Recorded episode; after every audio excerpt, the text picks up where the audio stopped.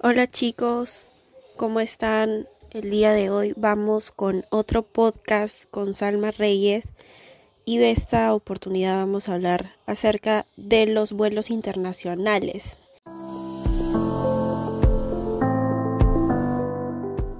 De la reapertura de los vuelos internacionales, ¿no? El presidente de la República, Martín Vizcarra, anunció este miércoles que los vuelos internacionales podrán tener una duración de hasta 8 horas a partir de noviembre, en el marco de la reanudación de los viajes al exterior que inició desde el pasado 5 de octubre. ¿no? Él dijo que a partir de noviembre se va a ampliar el radio de vuelos permitidos de carácter internacional Ahora está autorizado los vuelos internacionales que tengan una duración de hasta 4 horas y estamos aumentando el tiempo de vuelo permitido de hasta 8 horas en vuelos internacionales. Eso fue lo que dijo el mandatario desde el Palacio de Gobierno tras la presentación del diseño de la Política Nacional de Transformación Digital.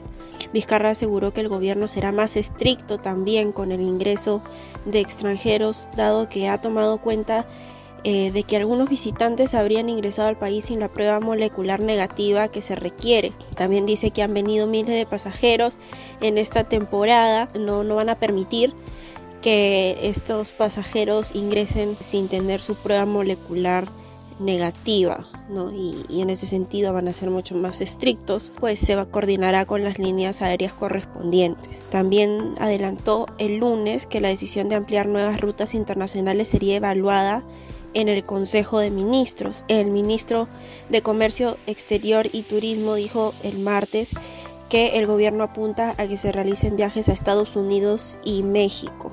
Dice Rocío Barrios que nosotros que nos interesa abrir los vuelos con Estados Unidos y México, pero eso pasa por, por una evaluación, ¿no? Eso tendría que pasar por una evaluación.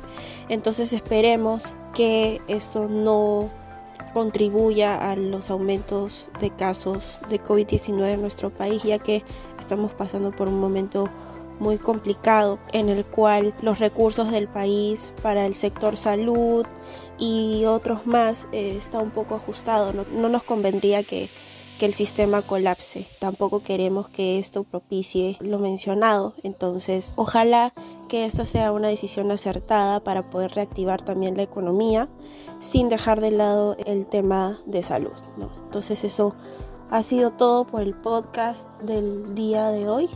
Eh, espero también el día de mañana poder estar con ustedes y que hayan tenido un excelente fin de semana. Chao, chao.